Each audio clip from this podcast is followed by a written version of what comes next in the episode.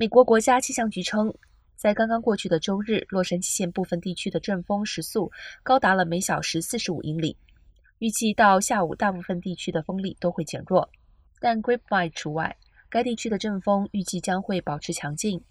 根据气候预测，周二到周四会有中到强的圣安娜风，可能会出现严重的风灾天气。在其高峰期，洛杉矶和文图拉县大部分地区阵风有可能至少达到每小时三十五英里至每小时五十五英里。到周三，气温将升到七十度。气象学家也表示，这周末可能会出现圣安娜风。